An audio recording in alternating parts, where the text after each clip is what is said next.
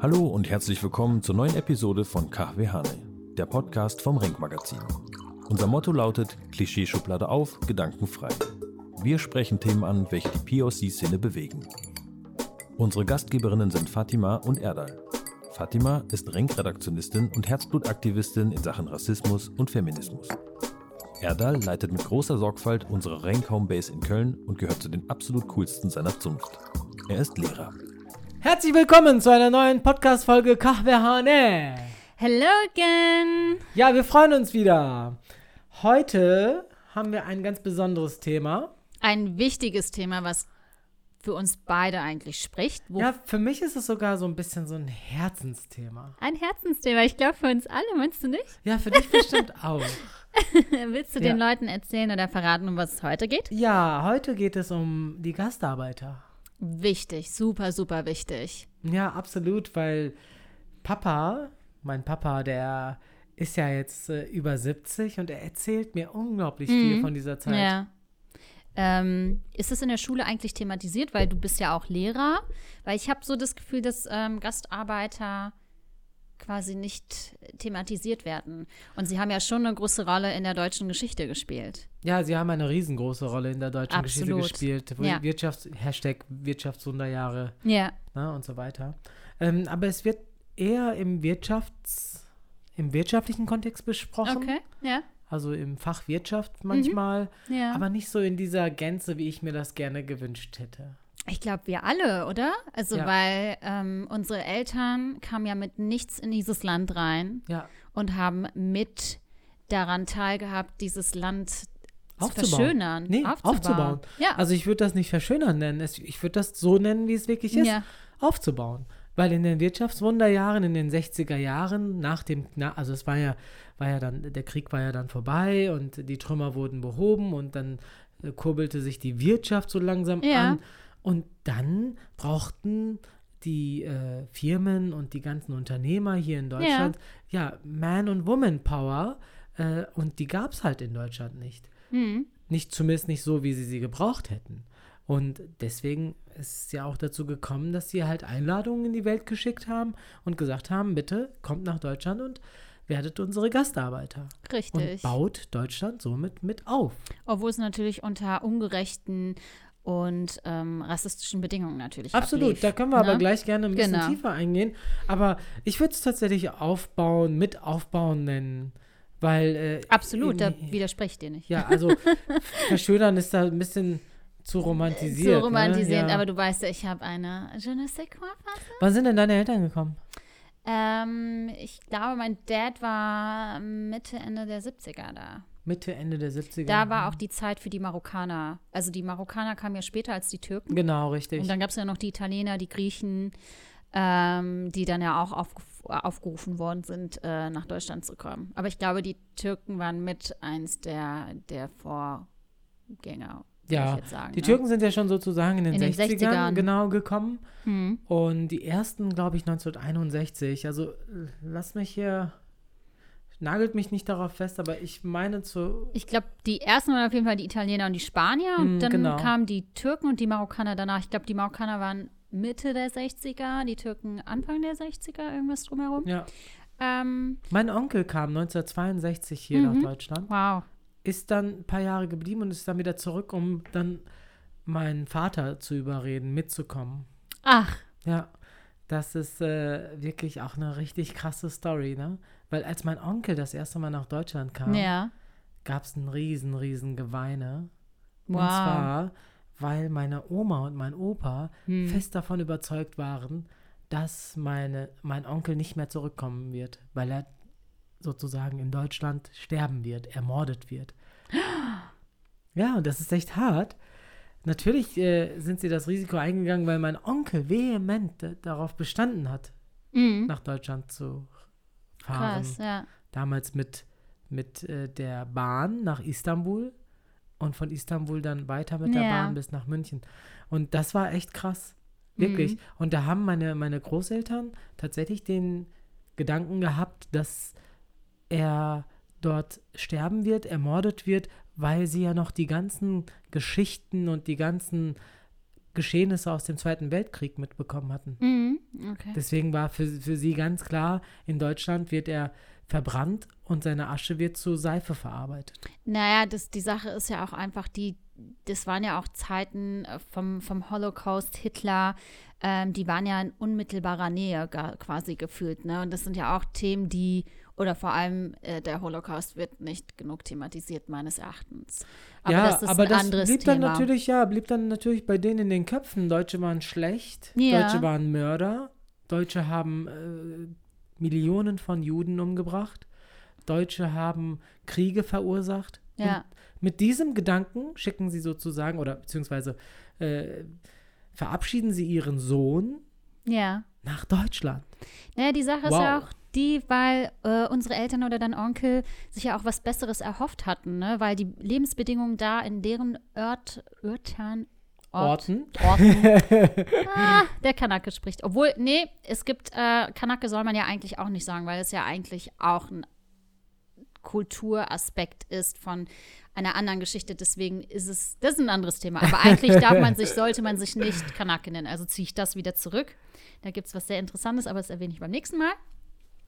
Ähm, genau, aber ähm, Ja, sie, das, der Dor das Dorf, ne, da, der Ort, wo sie herkamen, war halt war ein Bauerndorf, ne? Genau, die hatten kein Geld, die wussten nicht, wie sie ähm, die Miete oder das Leben dort überbrücken konnten und dann hatte sich diese Chance ergeben und es hieß ja dann auch, dass du in Deutschland ganz gut Geld Genau. verdienst. Was ja nicht äh, falsch war in diesem Kontext. Richtig. Viele wissen einfach auch nicht, dass äh, die, die meisten Einwanderer bzw. Gastarbeiter Mhm. aus dem eher ärmlicheren Genau. türkischen Bereichen kommen, so aus dem tiefanatolischen, aus den sehr, sehr östlichen Ja. Gebieten, weil viele Großstädtler, wie Mhm. beispielsweise Istanbuler, Izmir, Ankara, Mhm.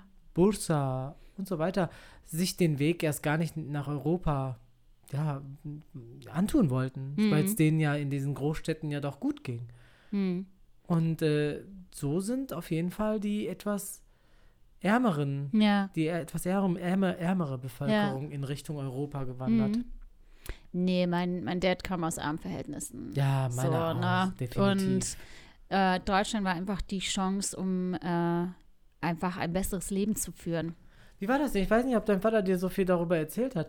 Die Sache war die, die leider. sind dann irgendwann mal in die Bahn eingestiegen und ich muss euch sagen, wo meine, ich muss, also meine Eltern stammen wirklich aus dem östlichsten Punkt Hm. äh, von der Türkei. Sie kommen sozusagen an der, nicht sozusagen, sondern wirklich, sie kommen auf, also die Grenze von Armenien. Ja? Ach, wow. Genau da kommen sie her. Die sind genau am Ararat. Also meine Eltern haben aus dem Fenster geguckt und haben den, den äh, Ararat gesehen. Und ähm, daher kommen sie. Und aus dieser wirklich, wirklich verlassenen Ecke steigt mein Vater oder beziehungsweise vorher mein Onkel in die Bahn ein Mhm. und fährt nach Istanbul.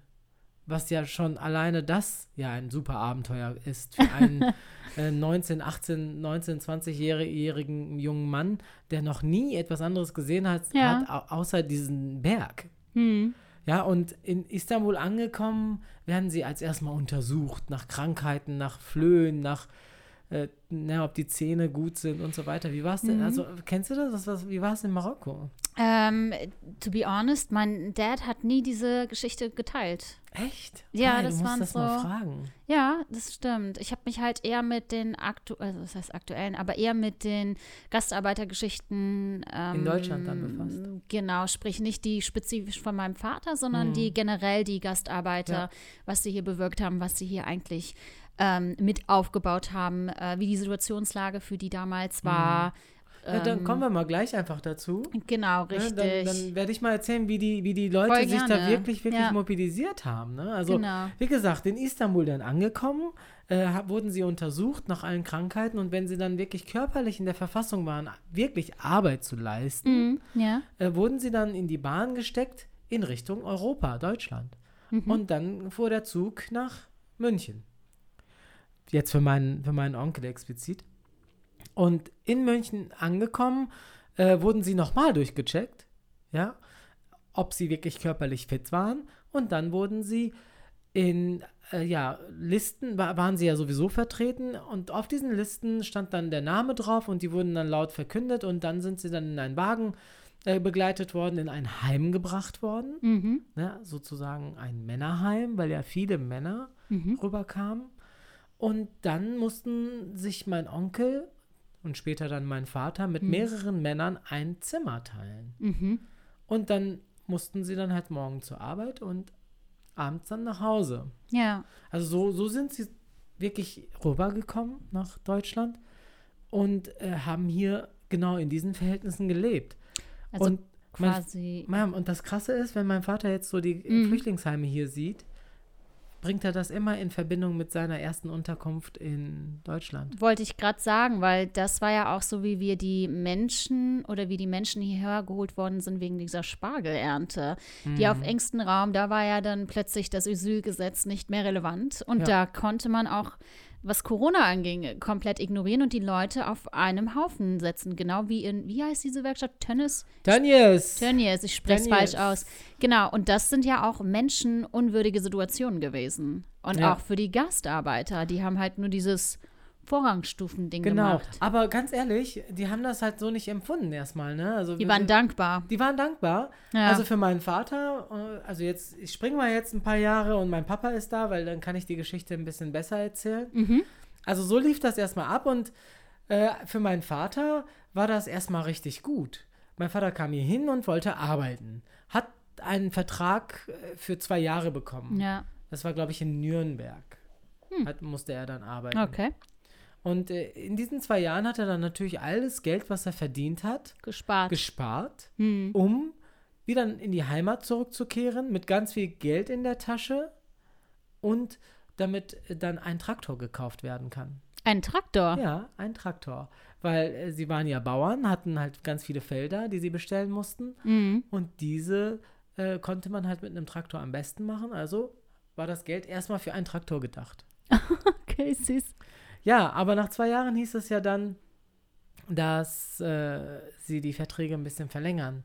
Das bedeutet, die haben dann weitere zwei Jahre Ja. bekommen, Mhm. sodass sie dann schon vier Jahre da waren. Mhm. In der Zwischenzeit war dann mein Vater wieder in der Türkei, Mhm. hat meine Mutter geschwängert.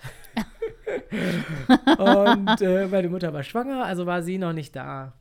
Und äh, so ging das halt weiter. Ne? Mhm. Krass. Und wo hat denn dein Vater gearbeitet in Deutschland? Mein Vater war äh, in Lennep, meine ich. Zuerst in Burscheid und dann Lennep. Ich bin mir Ach, der war im. Rheinland sozusagen. Der, genau, im Ruhrpott-Ecke dort so ein bisschen, also fast Ruhrpott. Genau. Und ähm, hat natürlich auch das gesparte Geld nach Hause gesteckt. Mhm. Das war klar, dass ne, das Geld gespart wird und äh, die Möglichkeiten gesehen werden, natürlich zurück nach äh, in die Heimat zu gehen, quasi, was auch immer das heißt. Und ich meine auch, dass Deutschland damals ja auch nicht geplant hatte, dass die Migranten bleiben, weil es war Ja. definitiv geplant, dass wir alle zurückgehen oder unsere Eltern und dadurch wurden auch die Schulbildungen auch so Ja, gesetzt. Sprich, du genau. hattest noch Türkischunterricht, ähm, ne, das, das vergisst man immer hier. Also es war gar nicht dafür ausgelegt, dass die Leute mit Migrationshintergrund bleiben, sei es die Italiener, Spanier, Marokkaner, Türken und äh, Jugoslawen und, und, und. Absolut, wenn es erstmal nur zwei Jahresverträge gibt, ja, dann ist es halt so. Meistens waren ja auch äh, junge, Visum ledige auch, mhm. Männer hier. Und die Sprache, warum sollten, sollte mein Vater damals die Sprache denn lernen? Mhm. Also zumindest in dieser Gänze, Ja. äh, wenn er doch nach zwei Jahren wieder zurück in seiner Heimat ist. Ne? Und dann wurden ja die Verträge verlängert. Und Mhm. dann, spätestens dann, müsste ja Deutschland vielleicht Integrationsprogramme starten. Haben sie aber auch irgendwie verpasst. Und dann kamen ja auch noch die Frauen, ne? Also die Frauen wurden ja dann auch noch mitgebracht, ne? Definitiv. Familien, genau. Und ich bin auch überzeugt davon, dass es auch hier irgendwelche Männer gab, die dann sich hier verliebt haben oder Frauen oder sonst Klar, irgendwas, sicher. ne? was ja völlig normal ist. Ähm, es war ja halt auch zu einer Zeit, wo auch gerade Deutschland sich, in- äh, gerade die Frauenphase sich entwickelt hat. Ne? Also sprich, Frauen gingen ja auf die Straße generell, um zu protestieren für mehr Rechte, für mehr Genau. Chancengleichheit. Und ähm, was halt auch immer bei den Gastarbeitern ähm, vergessen wird, die haben sich ja auch selbst organisiert. Äh, 73 war im Pierberg ja auch, da waren migrantische Frauen auf den Straßen und haben ja dann protestiert für mehr Geld, weil sie ja noch weniger als die migrantischen Männer verdient haben. Ja. So, ne? Also das waren ja alles so heftige Sachen und das war ja auch so eine, ich gehe davon auch stark aus, so ein Wendepunkt in Deutschland. Aber man vergisst halt auch die, die Rolle der Gastarbeiter, was sie in diesem Land getan haben, wie sie dieses Land geprägt haben und auch mit Selbstorganisation. Und es waren nicht immer nur Opfer, es waren auch Leute, die sich eingesetzt haben, die gekämpft haben, die Genau. Widerstand geleistet haben Ja. gegen Unrecht, Unmenschlichkeit, ähm, wo wir ja heute uns noch immer noch einsetzen müssen und das fortsetzen. Absolut. Also das, was die dort dann geleistet haben, war ja auf jeden Fall nicht nur wirtschaftlich prägend, sondern auch gesellschaftlich. Aber man muss auch in diesem Kontext einfach ganz, ganz klar sagen, dass die Gastarbeiter als Gastarbeiter auch behandelt worden sind. Ne? Aber sehr schlecht. Ja, meine ich. Also Ach so, als meinst du, als Gäste halt. Gäste. Ne? Als Gäste, sie sind gekommen, um auch wieder zu gehen, wie es halt ein Gast äh, macht. Bei allem Respekt, dann wissen aber leider die Deutschen nicht so, wie man mit Gastfreundschaftlichkeit umgeht. Nicht so wie wir. Ja, gastfreundlich waren sie Ja, Äh, doch, irgendwo schon. und irgendwie schon und Also, irgendwie ja. auch nicht. Es gab, es gab so Momente, äh, die äh, mein Vater so erzählt, dass er dann nicht so gut behandelt worden ist, weil er Okay. halt nicht dazugehörig war. Er sollte halt wieder Ja, zurückgehen in seine Heimat. kennen wir nicht alle den Spruch? Ja, geh doch dahin, wo du herkommst. Genau, wenn dir Deutschland nicht passt, so. Ja, aber irgendwie in diesen ganzen Jahren ist halt diese Dankbarkeit bei meinen Eltern so ein bisschen. Hängen geblieben, ne? Hm, Weil es ist ja immer noch eine Oktave, sagt man Oktave? Nein. Äh, Es ist noch eine Nuance besser als da, wo sie waren. Immer. Und Immer. Äh, ja, sagt er heute noch, ne? Mein Vater sagt so, ja, Deutschland, ne, zum Glück, dass wir kommen durften und sonst hätten wir jetzt nicht dieses Leben, äh, das wir haben. Ja, aber die Gastarbeiter haben halt auch die Arbeit gemacht oder geleistet, die andere halt nicht geleistet haben. Also Richtig. von den Deutschen. Das dürfen wir nicht vergessen. Immer, weil, bestes Beispiel einfach, das Kopftuch. Wenn die Frau mit Kopftuch putzt, ist es okay. Boah, das ist hart. So, aber wenn eine Frau im äh, juristischen unterwegs ist mit Kopftuch, das ist dann nicht okay. Also, ne, spulen wir wieder zurück zur Gastarbeiterzeit.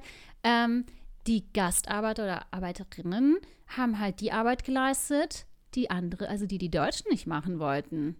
Ja, das ist wirklich so. Ne, das, äh, das darf man nicht vergessen. Also, pff, Ja, also für trotzdem haben, wenig Lohn. Ja, ne? absolut. Für wenig Lohn.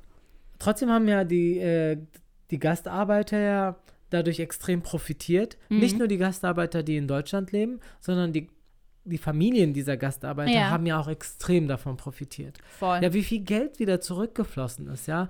Das ganze Geld, was die hier verdient haben, wurden, wurde ja in den Familien drüben ja investiert. Ich habe ja. Ja. eben von dem Traktor geredet und danach wurde noch ein LKW für den Bruder gekauft, damit er Handel betreiben konnte mit Krass. Iran. Mhm. Ne? Und äh, dann äh, wurde, wurde mehr Land gekauft. Dann Mhm. wurden schon die ersten Wohnungen eventuell in der Türkei gekauft, weil man ja wieder zurückgehen wollte. Also immer jeder äh, Kauf Ja. war mit der Intention, irgendwann mal werden wir wieder zurückgehen. Unsere, also meine Eltern haben ja auch komplett in Marokko investiert, auch so Mhm. mit Haus kaufen und Familie supporten und keine Ahnung. Und dann ähm, haben sie halt auch gemerkt, dass sie irgendwo auch auf ihre Art und Weise dann deutsch doch sind, ne? Mhm. Also weil es hier eine Struktur irgendwo natürlich auch gibt und gewisse Regeln. Ähm, aber unsere Eltern haben einfach so viel äh, Rassismus auch erlebt, was äh, so für sie nicht in dem ersten Moment Rassismus war, ne? Genau. Sie haben das so ein bisschen hingenommen. Ja, weil sie, wie, wie du schon erzählt hast, von dieser Dankbarkeit. Ja. Und ähm, Sie hatten irgendwie den Eindruck, als ob sie nichts sagen dürfen. genau, weil sie nicht das Recht dazu haben, weil sie Richtig. hier überhaupt herkommen durften. Amen, Deutschland, danke, dass du mir diese Tür aufgemacht Ja, hast, wirklich. so nach dem Motto. Ne? Letztens ja. hat mich jemand äh, bei Instagram gefragt, ähm, wenn ich in irgendeiner Art und Weise irgendetwas an meiner Erziehung verändern könnte. Das war übrigens Malcolm von der kanakischen Welle. Ah! Ähm, was würde das äh, sein? Süß. Und äh, dann habe ich tatsächlich gesagt, dass ich äh, mir gewünscht hätte, dass meine Eltern etwas rassismussensibler erzogen hätten.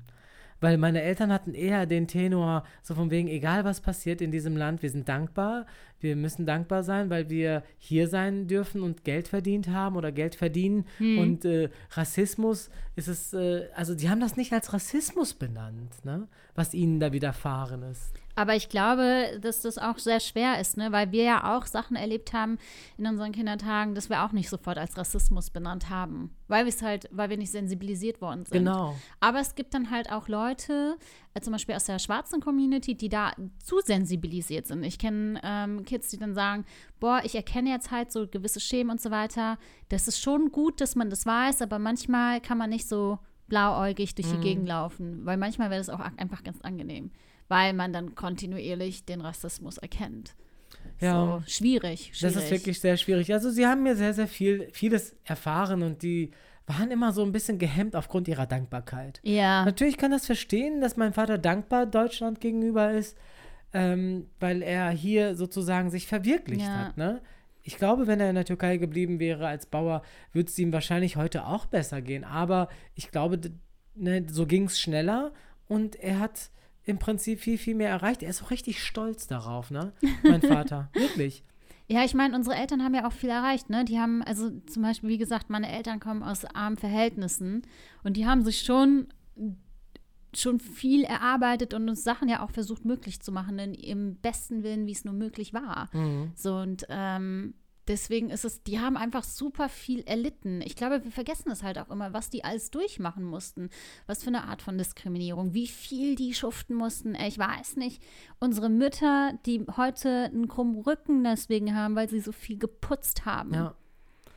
Ja. So, und die erbärmlichste Arbeit leisten müssten für, für Menschen und die dann immer noch erniedrigt worden sind. Und es ist ja eigentlich auch heute noch ein krasses Thema, weil zum Beispiel du auch merkst, dass die Arbeit, die von der mittelbürgerlichen Gesellschaft nicht geleistet wird, dass das meistens immer nur, ähm, especially Frauen, äh, Frau, schwarze Frauen, ähm, Frauen of Color, ähm, immer noch sind, die halt die, diese Putz oder diese ähm, herablassende Arbeit noch zum Teil leisten, die mit der Sprache nicht verbunden sind. So, Ja. ne?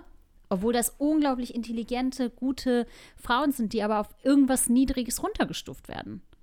Ja, diese harte Arbeit. Mein Vater hat äh, im Metallgewerbe gearbeitet, Ja, bei Mannesmann. ja. Und äh, der ist auch daran echt kaputt gegangen, wirklich. Mhm. Der hört zurzeit auch gar nicht so gut und es ist alles hinzuführen, welche Arbeit er gemacht hat. Mhm. Und äh, da, auf die Frage hin, ob, ob die irgendwelche Schutzmaßnahmen bekommen haben, sagt mein Vater, dass sie, dass sie das halt nicht so, so wichtig genommen haben. Also den Ja. Gastarbeitern wirklich diese Schutzmaßnahmen und äh, Schutzvorrichtungen zu zeigen und zu geben. Ja, das ist wirklich das- nicht schön. aber das Coole war ja, dass äh, Leute sich ja, wie gesagt, selbst organisiert haben. Und es gibt da einen Bekannten, den Ford-Streik, ich glaube, das war 73 oder so, wo 11.000 äh, auf die Straße gegangen sind. Hm. Wow, dann, das ist wirklich gut. ähm, genau, ähm, und da rebelliert haben. Ne? Ja, so sollte, soll das ja auch sein. Inzwischen sind die, ist die Familie von meinem Papa durch das ganze Geld aus dem Ausland, natürlich auch mit, ihre, mit ihrem eigenen Zutun, äh, ja wirklich sehr wohlhabend. Und man kann durchaus sagen, dass äh, diese Gastarbeitergeschichte zunächst einmal ganz, ganz vielen Menschen was gebracht hat. Mhm. Ich möchte, wir möchten, ich möchte das auch gar nicht so, so böse machen, ne? diese Gastarbeitergeschichte. Aber in diesem Zusammenhang muss man einfach auch erwähnen, dass dadurch auch wirklich richtig, richtig tolle Dinge entstanden sind. Ne? Wie zum Beispiel die ganze Kultur, die auch in Deutschland jetzt ein bisschen rübergeschwappt ist. Ne? Also Deutschland wurde ja dadurch ja auch extrem international. Mhm. Ne? Die Italiener sind hier extrem fett vertreten, die Griechen, die Türken, die Ja, inzwischen die Marokkaner und ja. ganz, ganz viele Sachen, die alles aus dieser Gastarbeitergeschichte entstanden sind.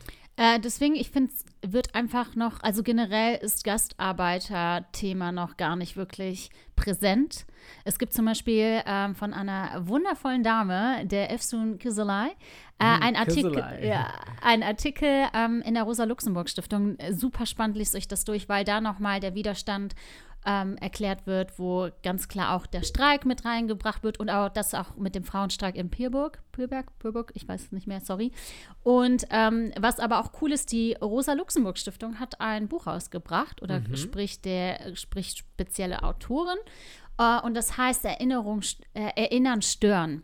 Und das ist mega cool, weil äh, Leute aus, jemand aus Sinti-Roma-Community hat einen Artikel äh, dort was veröffentlicht, ein Italiener hat dort was reingebracht, ein Grieche, Grieche weiß ich jetzt nicht 100 Pro, aber ähm, genau, Efsun selber hat da ähm, was äh, erzählt oder geschrieben gehabt und es ist mega cool, weil es ein unglaublich cooles Buch ist, wo halt nochmal migrantische Perspektiven auch auf nach dem Mauerfall gezeigt werden oder erzählt werden, was ich super finde, ich wichtig finde, ich kann nicht mehr reden, weil äh, als der Mauerfall war, hat man immer nur Berlin oder quasi die armen Deutschen beschrieben. Mhm. Aber was die Migranten eigentlich mitgenommen haben oder was, wie das die getroffen hat oder nicht getroffen hat, erzählt keiner.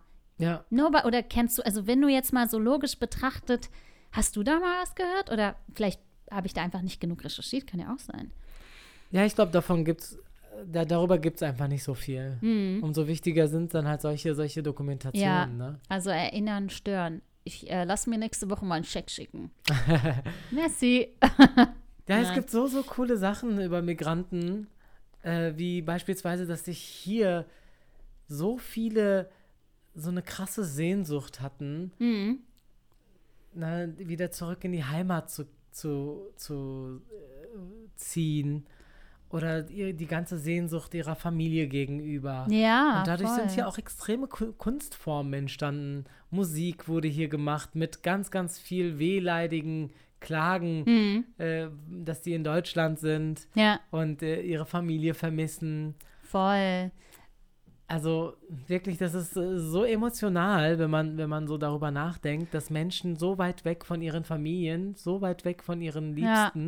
Arbeiten, so wirklich harte körperliche Arbeit verrichten, damit es denen irgendwann mal ein bisschen besser geht. Also im Grunde genommen sind ja letztendlich Menschen ja nur geflohen aufgrund der Lebensbedingungen. Und somit haben wir das Thema, ist ja immer noch aktuell. Richtig. Nur es wird halt, es gibt eine Es andere war halt kein Vokabel Krieg, dafür. ne? Genau. genau. Nee, es war halt kein Krieg. Ich denke schon, dass die Gastarbeiter einen anderen äh, Beweggrund haben. ja, ja, klar. Ne, also, da war ja das eher kann man eh alles nicht vergleichen. im, ja. im, im Vordergrund. Ich meine, mein, mein Onkel wollte natürlich auch zudem die Welt sehen, ne? Und hat gedacht, das ist jetzt ein Riesenabenteuer. Hört sich ein bisschen an wie Hobbit. Aber äh, er wollte ja auch gerne, gerne nach Deutschland und äh, deswegen. Und zu, zudem wollte er natürlich auch der seiner Familie und sich selber und seiner eigenen Mhm. Familie, also seinen Kindern, auch ein besseres Leben ermöglichen. Du, ich kann mir auch gut vorstellen, dass es auch aus politischen Gründen irgendwie auch zwischendurch war. Ja, bestimmt. Aber Äh, zu aber dem Zeitpunkt, als, ja. genau, zu dem Zeitpunkt, als dann wirklich der Aufruf kam, Ja, war äh, das ja. ne, wir brauchen Arbeiter, ihr könnt jetzt Mhm. kommen, ohne viel große Auflagen Ja. zu erfüllen, äh, war das schon äh, nicht unbedingt politischer Natur. Nee, nee, Die gab es bestimmt auch, aber ich glaube, Gastarbeiter sind in erster Linie wegen Arbeiten gekommen, ne? wegen des Arbeitens. Mhm. Und äh, das, das haben sie halt gemacht und das war dann dieser, dieser, dieser Beweggrund. Ah, krass. Das ist, also ihr müsst euch das vorstellen, das ist ja, das sind fast 3000 Kilometer weit weg von der Heimat Familie, Familie. Freunde. und in einer Zeit, wo es noch kein Farbfernsehen gab, weiß ich nicht, gab es das schon mal? Weiß ich In- nicht, auf jeden Fall. In einer Zeit, wo auch eine gewisse Achtsamkeit auch nicht da war, ne? Mhm. Du wusstest ja, du konntest die Sprache nicht. Wie schwer war das? Du hattest ja auch keine ähm, Fortbildungskurse, keine Deutschkurse. Genau, richtig. Ähm, die, deine Kultur, du warst ja fernab von deiner Kultur und dann gab es da plötzlich Schweinefleisch. Haram. ja, also ich kann mich erinnern, dass meine Mutter irgendwann mal nach Deutschland kam, also Mhm. ähm, 1972 war das, glaube ich. Ah, okay. Ist dann meine Mutter nachgekommen mit ihrem ersten Kind. Das Ja. war meine älteste Schwester. Mhm. Und da sagt sie beispielsweise, sie wollte sich Salz kaufen gehen. Ne? Ja. Sie brauchte Salz, weil sie kochen wollte. Aber Mhm. sie konnte natürlich kein Deutsch. Sie ist dann irgendwo in so einem Tante-Emma-Laden Mhm. gewesen Ja, die gab es ja dann. Mhm. und wollte sagen, dass sie Salz braucht. Konnte, wusste aber nicht wie. Ja, dann, irgendwann mal kam sie dann auf die Idee, dass sie ja eine Gurke sich schnappen kann. Diese Gurke in der Mitte teilte sie dann, ja, also sie hat die Gurke dann geteilt und dann hat sie die Bewegung von einem Salzstreuer ges Geil. und dann erst haben sie verstanden, dass sie Salz wollte. Und sie, ne, also so, solche Sachen erzählt meine Mutter, wie sie sich Mhm. dort verständigt hat und wie sie dort klarkam und Ja. so weiter. Und das war erstmal nur, nur wirklich so, ne? Es gab keine Kurse, wo sich die, die, die türkischen Gastarbeiter sich anmelden konnten, damit sie ein bisschen Deutsch lernen. Es gab auch kein Satellitenfernsehen oder so, ne? Genau, Wie heute richtig. mit den ganzen türkischen Serien, auf die die Araber und Das kam Marokkaner ja erst in den abfahren. 90ern. Das Ja, heißt, sie haben die ganze Zeit deutsches Fernsehen gehabt, aber meine Eltern hatten auch kein Fernsehen, ne? Mhm, weil sie mussten ja das. Geld erstmal sammeln. Ne? Ja. Sie mussten als erstes mal jeden Penny dreimal umdrehen. Sie dürften, also sie wollten nichts ausgeben. Ja, I feel you. Das war bei uns nicht anders. Also bei uns wurde Geld gespart aufs Hartnäckige, ne? Damit wir auch halt die Ferien in, in Marokko waren und die Genau. Familie gesehen haben.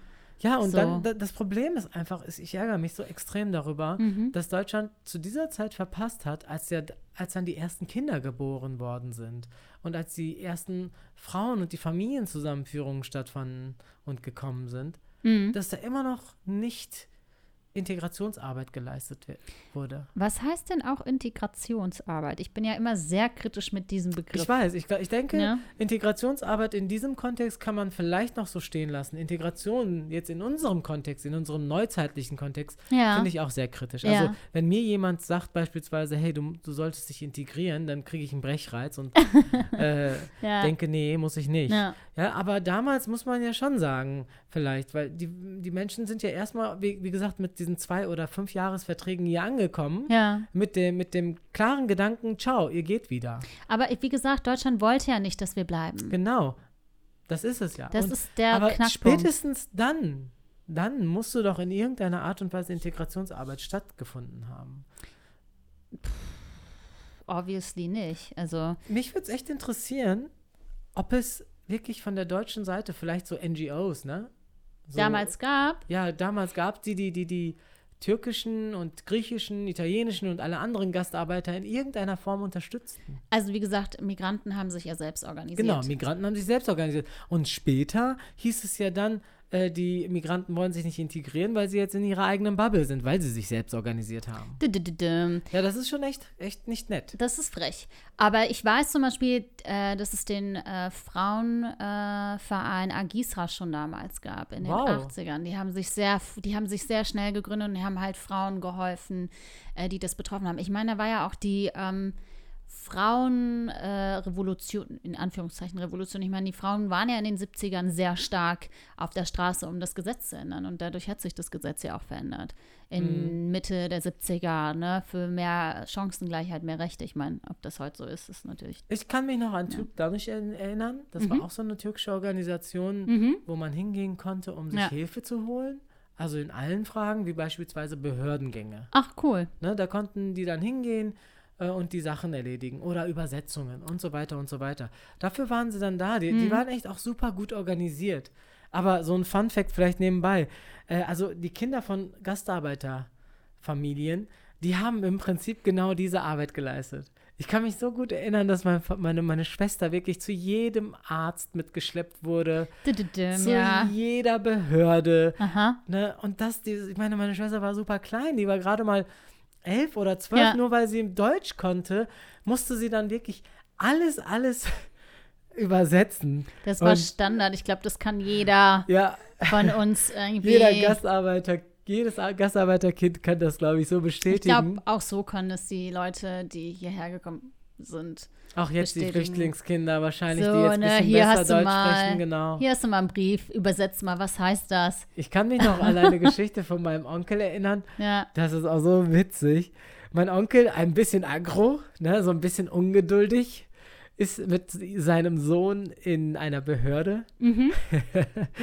Und dann ähm, funktioniert das halt nicht so, wie er es will. Und dann fängt er an, wirklich so ein bisschen frech zu werden. Und mein, mein Cousin sozusagen, ne, der, der Sohn, ja, der sagt dann, äh, nein, also mein Onkel sagt dann zu meinem Cousin, sag ihm das jetzt. Und der hat wirklich richtig, richtig miese, ganz, ganz schlimme Sachen gesagt. Und mein, mein, mein, äh, der Sohn sagt dann, nee, ich will das nicht sagen, das sagt man so nicht. und dann zwingt mein Onkel meinen Cousin das zu sagen. Und mein Cousin ganz rot angelaufen. Und flüchtet aus diesem Büro sozusagen, weil er, weil er den, den Mitarbeiter ja, im Grunde genommen beschimpft hat. aber dein Cousin hätte ja auch was anderes sagen Ja, können. aber, der in dem halt Moment klein fällt es nicht Moment. ein, ne? Genau. Ach, krass. Ja, solche, ey. solche Erlebnisse, ne? Also, ja, also ich kenne es auch nicht anders. Ne? Briefe vorlesen, Behördengänge, äh, ne, man musste irgendwie auch erwachsen werden und die Funktion erfüllen, die damals dann nicht. Ich glaube auch, dass wir die Geschichten unserer Eltern ja quasi auf einer anderen Ebene mit Widerstand und dem ganzen Kämpfen auch fortsetzen auf eine andere Art und Weise. So. Ja, genau. Wir, wir, wir setzen das halt anders fort, weil wir jetzt gerade in dem, in dem Segment Rassismus halt so extrem sind und uns ein bisschen bemerkbarer machen und uns Genau, eher dazugehören fühlen, Mm. dazugehörig fühlen Ja. und uns tatsächlich ja auch äh, etablieren und reindrängen Mhm. und zwar uns auch unsere Rechte suchen. Für meine Eltern, äh, also zumindest für diese Zeit, wenn jetzt unabhängig von diesen NGOs und von diesen Ja. Organisationen, die sich selbst organisiert haben, Mhm. äh, haben sich ja nicht getraut. Ne? Vollkommen. Obwohl laut der EU, wenn du laut EU-Recht hast du ja das Recht, menschenwürdig behandelt zu werden. Genau. Aber wie sollten, wie sollten sie das damals sagen? Weil sie hatten ja Angst, wieder zurückgeschickt zu werden. Vollkommen. Und wenn du dann irgendwie echt viel Geld verdienst und alle sich auf dich verlassen, also in die Anführungs Familie, Anführungszeichen viel Geld. genau, ne? aber Weil für sie war es ja viel Geld. ja. ne? Also für, für meine Mhm, Eltern war ja. das schon unglaublich viel. Das Ja. war so, so viel, wie sie noch nie in ihrem Leben in ihrer Hand gehalten haben, ein. Monatslohn. Mhm. Ne? Und, äh, und alle sind da abhängig. Alle. Alle, alle, alle. Ne? Also die, die Familie hängt genau an diesem Zipfel, ne? an diesem Geldsegen. Ja. Alle. Also das waren ja nicht nur diese zwei Personen, Mama und Papa, Nee. sondern ihre Eltern, ihre Geschwister. Und mein Papa hatte beispielsweise noch weitere acht Geschwister. Ja, bei mir war das nicht anders, Ne, also bei und meinen Eltern. Mhm. Die hingen da alle an deren Lippen. Und das ist ja auch der Grund, warum äh, die Familie im Ausland immer dachte, dass wir die Reichen sind. Ja, ja, vollkommen. So High Class, so, das war echt hart. Aber ich, also mich macht es einfach traurig, weil unsere Eltern quasi so viele lange Jahre hart geschuftet, Mhm. äh, Rassismus, Diskriminierung, menschenunwürdige Situationen erlebt haben und zum Teil auch nicht darüber sprechen und ähm, weiß nicht, ich finde das irgendwie so heftigst, dass da einfach Deutschland seine Rolle verpasst hat Ja, oder seinen Anteil oder keine Ahnung. Aber das ist eher unseren Eltern gar nicht so bewusst, sondern es ist Nee. eher uns bewusst. ne? Ja, Also wir genau, sehen das eher. richtig. Deswegen, ja. Das ist halt ein, wirklich so ein Erlebnis, was, was wirklich sehr prägt. Aber meine Voll. Eltern gucken super gerne in die Vergangenheit. Ne? Also Ja? sie, ja, sie, sie sehen es halt immer noch als Segen hier zu sein. Hm. Sie sehen es immer noch als, also sie sind sehr, sehr dankbar hier, hier Aber sie sein. haben, also das verstehe ich auch die Dankbarkeit, das ist, nimmt ihnen ja auch keiner weg, aber auf der anderen Seite, die haben sich das hier erarbeitet. Ja. Also da muss man nichts dankbar sein. Eigentlich muss bei allem Respekt dieses Land dankbar sein, dass so viel Kultur, so viel Kunst, so viel Musik, Essenskultur hier die migrantischen oder die äh, Gastarbeiter mitgebracht haben. Hm. Vom, vom Essen her bis hin ähm, zu den kleinen Cafés mit, keine Ahnung. Also ganz ehrlich, stell dir mal vor, es gäbe keine Gastarbeiter. Wir haben, ich glaube, es war in irgendeinem Supermarkt, ich glaube Edeka, und die haben alle Sachen aus dem Ausland rausgenommen und nur deutsche Produkte drin gelassen. Dann kannst du dir vorstellen, wie dieser Laden dann ausgesehen hat. Leer. In den letzten Jahren kamen auch äh, extrem coole, ähm, ja, künstlerische Projekte Ja. zu diesem Thema auf. Hm. Ja, so irgendwie ähm, Galerien, die Fotos Ja. veröffentlicht haben. Hm. Musikprojekte, die die Gastarbeiterszene da widerspiegelten, was da für Musik alles entstanden sind. Voll. Letztens war ich in einem unglaublich tollen Theaterstück, was die Geschichte von einem Gastar von einer Gastarbeiterfamilie erzählte. Hm. Der Ja. Traum meiner Mutter hieß sie, Annemin Masalı Oh. von äh, den Gütjeters. War wirklich, wirklich, wirklich toll. Und äh, das macht mich natürlich äh, unglaublich stolz, dahin Mhm. zu gehen und Ja. mir das anzugucken. Und ähm, ich finde das echt eine Leistung ne, von meinen Eltern, Ja. dass sie das hier so krass durchgezogen haben. Ne? Also bei Unter allen, diesen, ja. diesen Bedingungen. Bedingungen. das ist echt vorbildlich. Und jetzt ist es einfach gut, dass es tatsächlich irgendwelche Dauerausstellungen auch in Berlin und auch hier in Köln gibt es auch ah, hin und wieder mal Ausstellungen, wo man sich wirklich mal die Bilder sich angucken kann. Was auch cool ist vom Verein Domi, der ähm, wird auch sowas leisten in Kalk bei uns in Köln, ähm, dass das nachbereitet wird oder dass das dann eine Ausstellung für zugibt, so Gastarbeitern, was auch echt wichtig ist, weil wie gesagt, ich habe das Gefühl, dass das Thema noch nicht ganz extrem auf der Fläche ist. Ich weiß nicht, ich habe da ganz andere Empfindungen, ehrlich gesagt. Ja. Also ich möchte nochmal in diesem Kontext erwähnen, im Internet gibt es auch unglaublich viel über Gastarbeiter zu lesen und zu sehen. Mhm. Auch in Instagram gibt es einige coole Seiten, wie beispielsweise Gastarbeiter-Pictures. Stimmt, ja. Habe ich Da auch schon sehen gesehen. wir ganz, ganz viele Bilder aus dieser Zeit. Ohne Kommentar, ohne gar nichts. Einfach nur Bilder, die für sich sprechen. Mhm. Wirklich cool. Schön, dass es sowas gibt. Absolut. Ja, aber nochmal kurz zu diesem Thema zu dir. Zu mir. Äh, also du hast ja eben gesagt, ne, das muss halt mehr aufgearbeitet werden. Genau, also wir sehen nur die Opferrollen. Wir sehen nicht den Kampf, den Widerstand, die Inspiration, Mhm. die Streiks, ähm, die, das war ja, das ist ja alles so ein bisschen, hat sich ja weiterentfaltet. Ja. Die Frauenkämpfe. Ja. So, wir hören immer nur von den deutschen Frauenkämpfen. So, ähm, Ja. ne, also, Weißt du, ich frage mich die ganze Zeit, das ist für uns, ne, also für dich und mich, weil wir ja Kinder von diesen Gastarbeitern sind. Wir Ja. sind ja direkte Kinder von diesen Gastarbeitern. mhm. Dass das für uns ein unglaublich großes Thema ist. Wir Absolut. möchten natürlich auch für sie kämpfen, für die Rechte und meine Eltern. Ich meine, das machen wir ja nicht alle einfach aus dem Nichts heraus, sondern wir, es ist ja wirklich so, äh, weil wir ja denken, ne, das, das haben unsere Eltern geleistet und wir müssen ihr Erbe sozusagen aufrechterhalten. Aber wenn, meine Nichten und Neffen beispielsweise, Mhm. die haben ja mit diesem Gastarbeitertum ja gar nichts mehr zu tun, weil, weil meine Schwester beispielsweise ja keine Gastarbeiterin ist. Ne? Ja. Es ist ja nur noch, der, die Großeltern sind Gastarbeiter. Ihre Eltern sind ja ganz normale Deutsche in, diesem, in ihrem Kontext. Ja.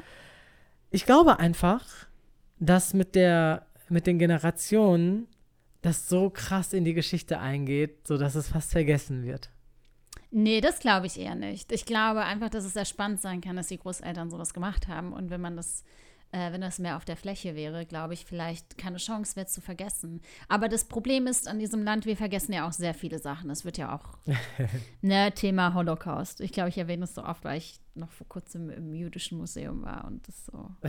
Also ich finde einfach, weißt du, wenn wir dann, wir sind immer so begeistert, ne?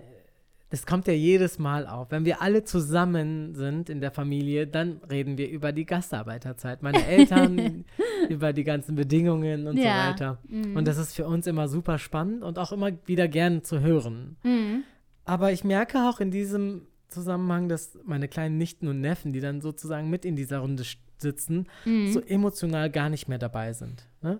Sie können das gar nicht nachvollziehen, weil sie sind nun mal nicht in dieser Zeit aufgewachsen. Okay, sie, klar. Ne? Ja. Und Mhm. ähm, für uns ist es ein Verdienst. Ich bin immer super, super begeistert davon, wie mein Vater diesen Weg von Iğdır, also Kars, aus Mhm, diesem ja. östlichsten Punkt der Türkei, den Weg auf sich nimmt, bis nach Deutschland gekommen ist. Ne? Und ich denke mir, "Ah, hattest du denn keine Angst? Du konntest weder die Sprache, du konntest weder ne, äh, den Weg und Ja. du, du wusstest nicht, ne, was du einpacken musst und du bist so mutig und du bist ein Held. Und so, so, so betrachte ich meinen Vater und äh, ja, das sind wir dann halt, ne? Und meine Mhm. Nichte und Neffen, die sehen das halt anders. Und ich Ja. glaube einfach, dass es irgendwann mal nicht mehr Thema sein wird. Hm, sehr wahrscheinlich, ja. Wie haben das denn, wie ist das denn in Marokko? Wie viel, wurdet ihr auch so als die Reichen gesehen? Absolut. Wir waren ja immer die, die die ohne Ende Asche hatten. So. Das die ist so ja, ein Trugschluss, ne? Das ist so Quatsch. Also, wie gesagt, die Leute in Marokko trugen manchmal bessere Sachen als wir. ja, absolut. Weil die einfach bessere Sachen gekriegt haben, Ja. so. Und wir halt nicht. Und Genau. ähm, genau, wir sind ja, wir waren, deswegen wurden wir ja auch gleichzeitig in Marokko ja auch diskriminiert und haben dort nochmal einen anderen Rassismus erlebt, wenn man das Rassismus überhaupt nennen kann. Ähm, aber es war auf jeden Fall Diskriminierung, weil wir ja die reichen Deutschen waren. haben sie was von euch erwartet? Auf jeden Fall. Immer, dass du Sachen abgibst, einlädst und so ein Kram. Also, oder dann hat man dich sonst als geizig bezeichnet oder sonst Ja, diese irgendwas. Geizsache spielt echt eine Riesenrolle. Ja, ne? voll. Also, Was war das Must-Giveaway, was ihr mitnehmen musstet? Immer. ich überlege gerade hier Schokolade, Ja, Schokolade. Welche? Hat- die vom Aldi ja, die jeder kennt. Nussbeißer oder Auch Nussknacker. Nussknacker waren. Ne? Äh, Kaffee. Kaffee, richtig? Kaffee ist heute auch noch ein Ding. Mm. Ähm, meine Eltern haben äh, witzigerweise immer Bonbons mitgenommen, die Ja. aus dem Aldi, diese Bonbon-Tüten. Genau, Eisbonbons Mhm. auch oft. Genau, genau, ja. Lecker. Ähm, ja, aber nicht sowas wie Harry. Ich glaube, Haribo wussten sie schon sehr schnell, dass es Haram ist. Nee, bei uns nicht, sogar das wurde mitgenommen. Ja? Ah, okay. Ja, also alles das, was du gerade erzählt hast, Ja, plus ja. noch ein paar, paar Elektrogeräte. Ja, die wollten sich einfach nicht diese Helme geben, ne? Ja, Dieses, genau. ihr seid so mega geizig, ihr kommt aus ganz groß Deutschland. Ja, genau, Klamotten Klamotten. wurden voll Hemden. oft, ja, wurden für die Verwandten, jeder hat irgendein cooles Outfit gekriegt, wo ich dachte so, yo, okay. Und das Witzige ist, mein, mein Papa hat immer so Hemden, so die ganz billigen gekauft. Und als sie dann dort abgegeben worden sind, wurde das so gehandhabt, als ob das so wirklich Gold ist. Mashallah. Ja, aber es ist in Ordnung. Aber irgendwann mal hat es auch genervt. Ich glaube, meine Eltern waren auch so mega, mega genervt davon, Ja. dass alle sozusagen mit der Hand offen sie äh, er erwartet haben. Ne? Ja, oder gesagt haben, äh, ja, kannst du mir das und das noch mitbringen? Genau. Yo. Diese also, Bestellungen, ne? Boah, Genau, oder uns so Kinder mies. auch schon gefragt haben. Ja. Oder auch oft uns äh, als Jugendliche oder so unsere Sachen anprobiert worden sind. Ja, und dann durften die das genau. auch haben. Und du hingst halt an diesem einen kleinen Stück und das war so, oh, Ja, bis heute ist das noch Thema, ne? ja, Ganz ja, ehrlich. voll, aber. Bis ja. heute. Irgendwie kriegen wir das nicht mehr weg. Nee, ne? nee. Das kriegen wir einfach nicht mehr weg. Also die Leute, die aus Deutschland kommen, sind die Reichen. ja, Natürlich ja. jetzt bei diesem Kurs, ne, sind vielleicht die Deutschen gerade die Reichen. Ne, es ist ja gerade ein extrem hoher äh, Eurokurs. Aber früher, ja, war es vielleicht auch ähnlich. Aber nichtsdestotrotz hatten wir immer den Eindruck, als ob sie denken, Ja. dass wir hier ohne zu arbeiten das Mhm. Geld kriegen. Also es hatte irgendwie diesen faden Beigeschmack, so von wegen, ihr, euch wird doch hinterhergeschmissen, euch wird das Geld doch hinterhergeschmissen. ja, ja, vollkommen. Das ist echt absurd.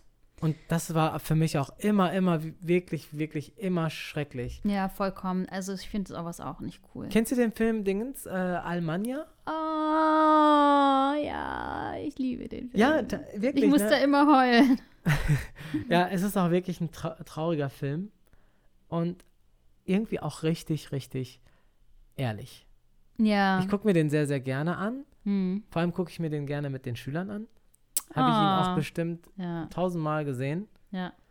Und da wird auch nochmal deutlich, ne, mit, also diese Generationen werden dort deutlich. Ne? Da ist einmal diese, diese beiden Großeltern, Mhm. die aus der Türkei nach Deutschland kamen und mega stolz sind, Deutsche zu sein, beziehungsweise ihren Aufenthaltstitel zu haben, welches Mhm. dann, Ja. äh, welcher dann äh, unbegrenzt ist. Ja. Mein Vater war auch immer unglaublich stolz, wenn da äh, unbefristet stand.